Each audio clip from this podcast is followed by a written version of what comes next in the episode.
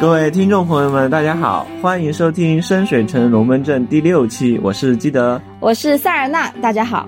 那上期节目中啊啊，我还以为就会直接开始深水城旅行团了，结果咱们就做了一件事情，就是算一算深水城到底有多大，是不是有点失望呢？啊，这倒没有啊，我觉得还挺有意思的。其实这种算法呢，不仅适用于深水城。各位城主之后在设计其他奇幻城市的时候，或者测算什么吴东城呀、银月城的面积，也是可以如法炮制的。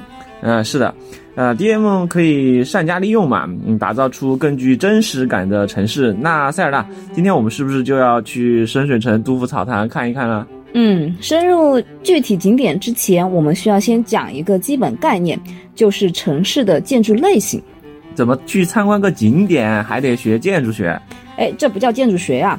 而且你真学了建筑学，是可以更好的理解这个建筑之美的。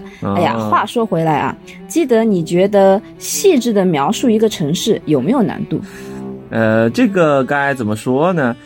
呃，以我个人的经验来说，在描述层面啊，如果模组里有的，那肯定是没有难度。那有图片的也还好，因为你可以对着图片来直接说嘛。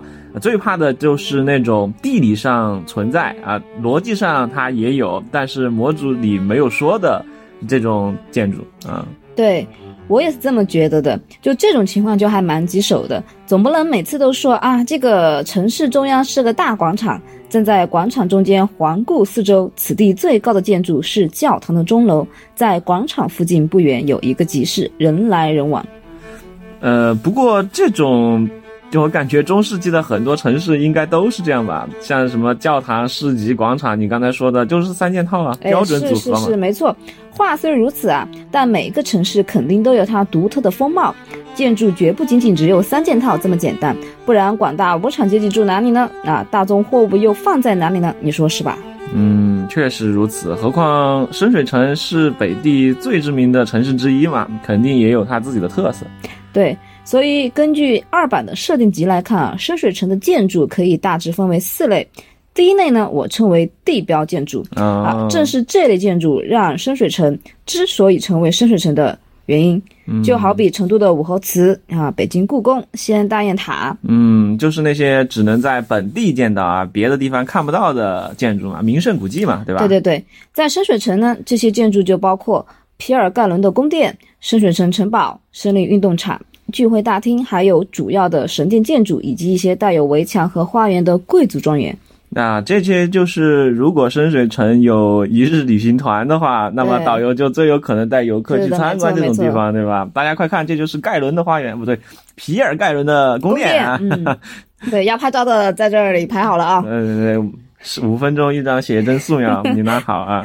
好的，所以这类建筑啊是不建议呃，就是 DM 啊随机生成的，因为它们赋予了深水城独特的气质，是区分它和吴东城、银苑城等等其他城市的关键要素。嗯，明白了。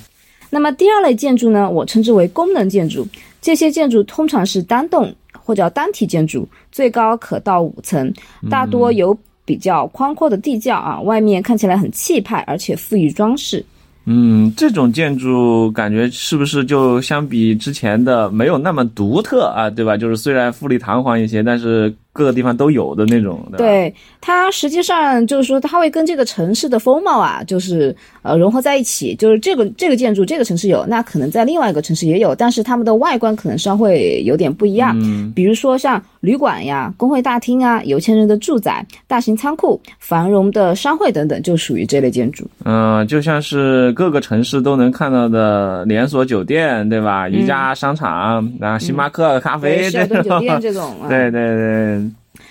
像，嗯，比如说比较知名的呃，费伦的奥罗拉的商铺这种就属于连锁企业。那你在可能全费伦的呃这个主要城市里面都能见到这家商铺。他们也有连锁超市。对，在深水城和吴东城呃也有。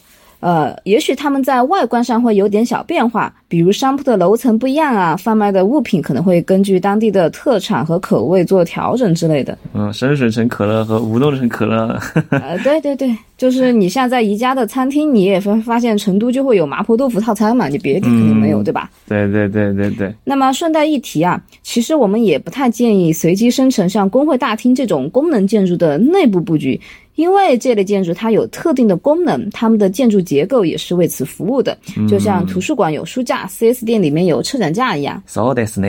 嗯，那么接下来我们说一说第三类建筑，我称之为普通建筑，就民居嘛，对吧？对对对，这类建筑是最常见的，像大部分楼盘啊，应该就属于这种。那深水城的楼盘长什么样子呢？一般是二到五层楼高，那么沿街建造的排屋。一楼通常持商铺，那么上面是办公地点或是呃居住的地方，那就是写字楼嘛。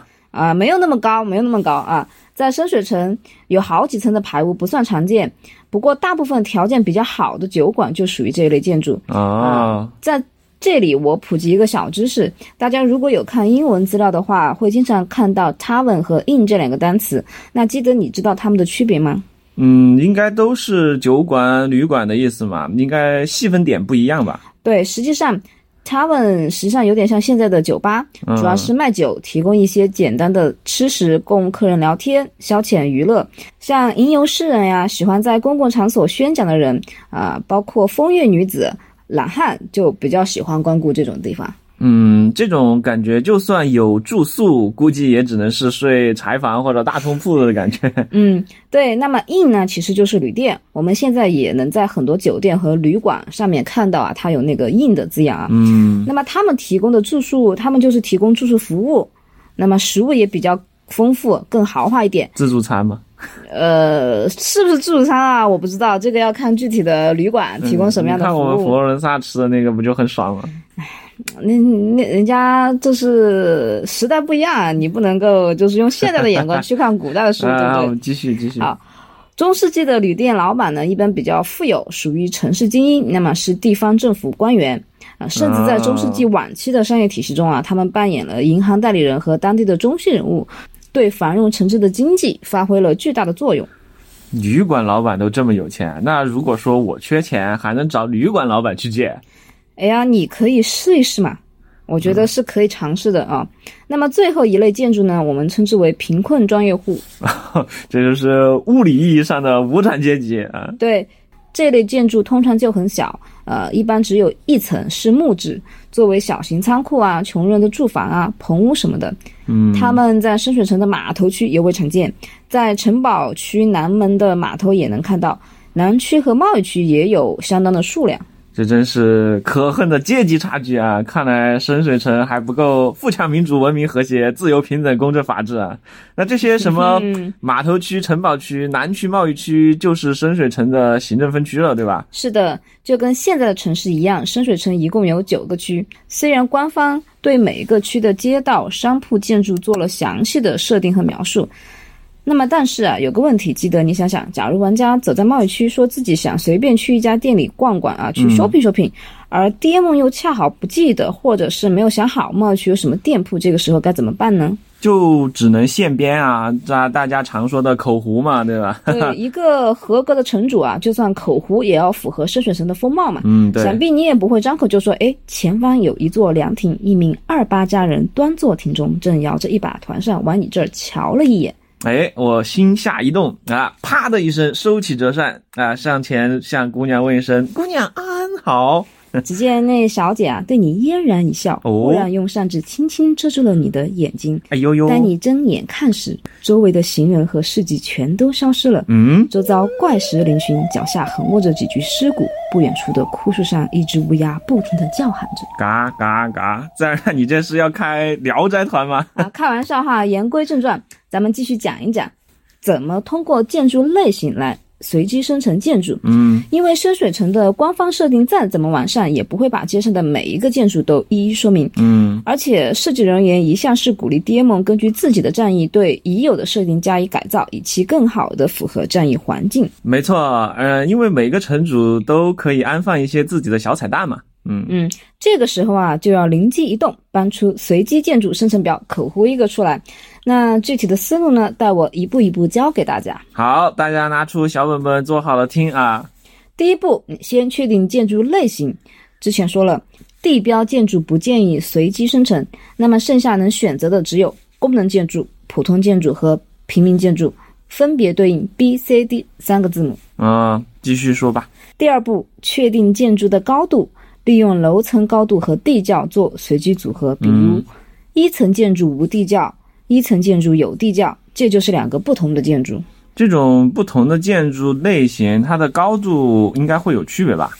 没错啊，细心的听众可能会留意到，B、C、D 建筑其实可以按财富值来排序，呃，字母越靠前，这房子就越值价。同理啊，楼层越高就意味着建筑越好。嗯，造价更贵嘛，对吧？对，为了避免口胡出一个高达五层的贫民窟建筑啊，那每个类型的建筑它都有其楼层上限。嗯，比如说 B 类建筑是四层，C 类是三层，D 类就造孽一点啊，惨一点，只有一层，非常符合棚屋的外形啊。平房啊，那叫平房。对对对，啊，不知道大家有没有玩过啊？著名的模拟建筑游戏开发商印象游戏开发的《龙之崛起》。里面的建筑升级很好的遵循了这个由低到高的模式，非常的直观。龙之崛起非常棒啊，它对那种还原有，而且它的中文语音很很 happy 啊。嗯，虽然有些细节有点怪怪的，但是我觉得确确实很有意思。在这个城市建筑中，中国风的城市建筑里面，它确实是做的最好的。对，而且凯撒大帝啊、法老、宙斯也是他们家做的，对吧？对对对，是我非常喜欢的一个游戏开发商啊。很可惜啊，他们在二零零四年就关闭了。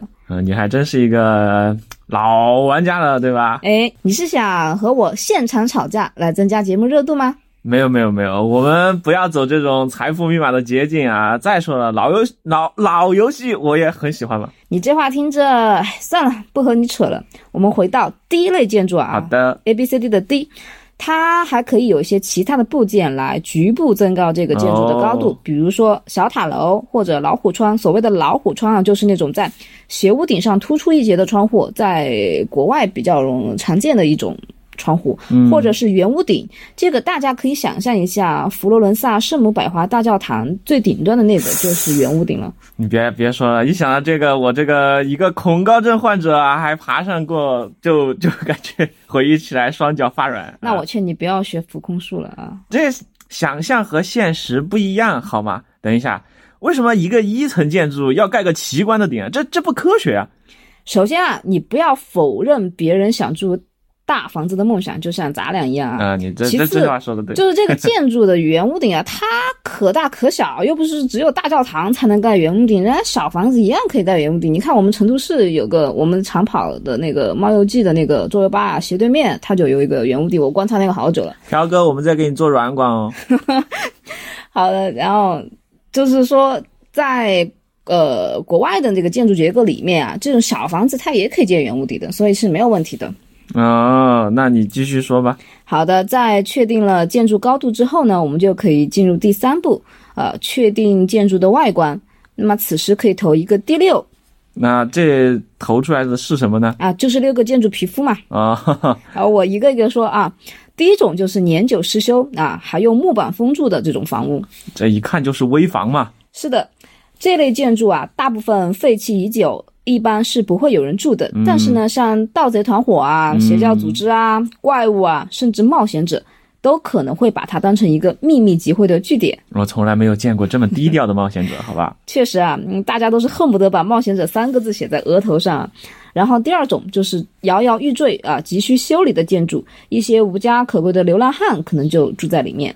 啊，这个多少有个屋顶能遮风避雨，聊胜于无嘛。啊，这种房子就可以回答您刚才的质疑啊，它可能曾经是豪宅的一部分，但是坍塌了。对，有这种可能。那第三种呢？第三种就是很陈旧，一看就是使用过度的房屋，有一些刚修理过的痕迹，还有一些地方需要修补。这类房子啊，就是那种贫苦人家生活的地方。咱们有句俗话叫“拆东墙补西墙”，如果把这句话放到真实的居住环境去考量，差不多形容的就是这类屋子。呃，感觉这类房屋也可以回答我刚才的质疑了。比如说啊，家里漏雨了，我就从别的工地上捡了一个宝盖头给它修上去，对吧？不是你宝盖头 随便捡吗？这你怎么搬呀？你你有点牛逼啊！这个穷人家生的多嘛？你这画风实在是太愚公移山，好吧？哦，那。反正你这个画风有点清奇啊。嗯，这冒险者一看哈，哎，这个建筑修的好生奇特啊，说不定还想进去薅点羊毛呢。你还记得我们曾经设计过一个啊丢了那个手镯的这个老婆婆的支线任务吗？对对，就是那手镯是她死去的丈夫留给她唯一的东西。团里咱们团里那些自诩善良的冒险者啊，看着人家破败不堪的家，想着还是要人家拿钱啊，一手交钱一手交货才把东西给还回去呢。对，结果好说歹说哈，最后还是蹭了人家一顿简餐啊，银游师还。拿了别人一个碗走，对，没错没错，就是，我也不知道他拿这个碗来干嘛。哎，所以说有贪婪的冒险者这种固有成见，能怪城主吗？对对对，那第四种外观啊，是不是就更高级一点了？聪明啊，大家应该也都听出来了。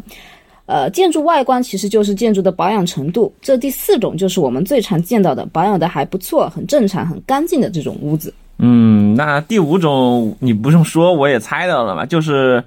更新的啊，对吧？比如说刚修好的、崭新的、一尘不染的那种房屋，对，可能是某个有钱人新建的住房，或者刚开张的店铺。那么经过细心的保养，还有华丽的装饰和家居。嗯，那最后一种呢？就第五种不就已经到头了吗？还能怎么华丽？最后一种就是正在修葺的建筑喽，可能是新建的，也可能是因为灾害导致要大修大补的，比如火灾、倒塌、风化或是爆炸什么的。大灾变，这个爆炸就很有意思啊！大部分法师天天就捏这个火球术，就想干这个。对对对，所以说不去当爆破员真是屈才了。